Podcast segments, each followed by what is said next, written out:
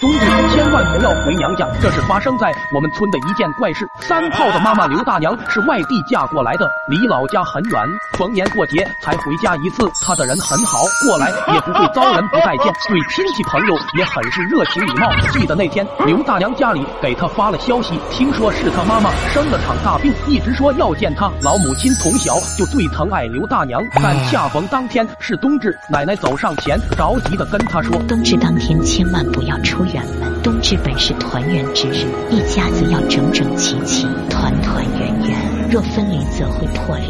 会出大事的。但大娘本就不信这些谣言迷信，眼前还是她母亲更重要。跟奶奶说了一大堆，最后不顾劝阻，还是选择了回娘家。这一天一去就是两天的时间。大娘见到了自己的老母亲，很是高兴。但母亲的病情并没有随着她的到来而改善，反而更加恶劣。直到离开了人世，家里办了丧事，大娘跪在老母亲面前，伤痛欲绝。但往好的方面想，她至少目送了老母亲离世，来到这边也不是一件坏事。隔天。天，他就买了车票，回到了家里。这一去就是去了几个星期。他终于回到了家里，但还没等他走进家里，就被吓了一跳。房里挂满了白布，像极了他母亲的那场丧事。一走进房里，被吓得跪在地上，瑟瑟发抖。他看见了奶奶正在哭着烧纸钱，房里摆了两个棺材和两个灵堂，正是她丈夫张大炮和他儿子张三炮。奶奶看见了刘大娘，瞳孔颤抖着，生气的跑了出来，哭着对他又打又骂：“你这臭娘们！”还有脸回来？你还我儿子，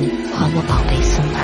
而刘大娘只能跪在地上，她想哭，但却哭不出来。她不知道是不是自己的错，或是真的自己错了。愣了一会后，刘大娘反而笑了出来，她笑得很是诡异，仿佛把千疮百孔都化成了微笑一样。奶奶被她的笑容吓了一跳，停下了手中的拐杖。从此，刘大娘变得又疯又癫。村里人常常看见她在儿子和丈夫的坟墓面前撞得头破血流，但没有人知道她是真的疯了，还是为了掩盖内心的悲伤而装出来的疯癫。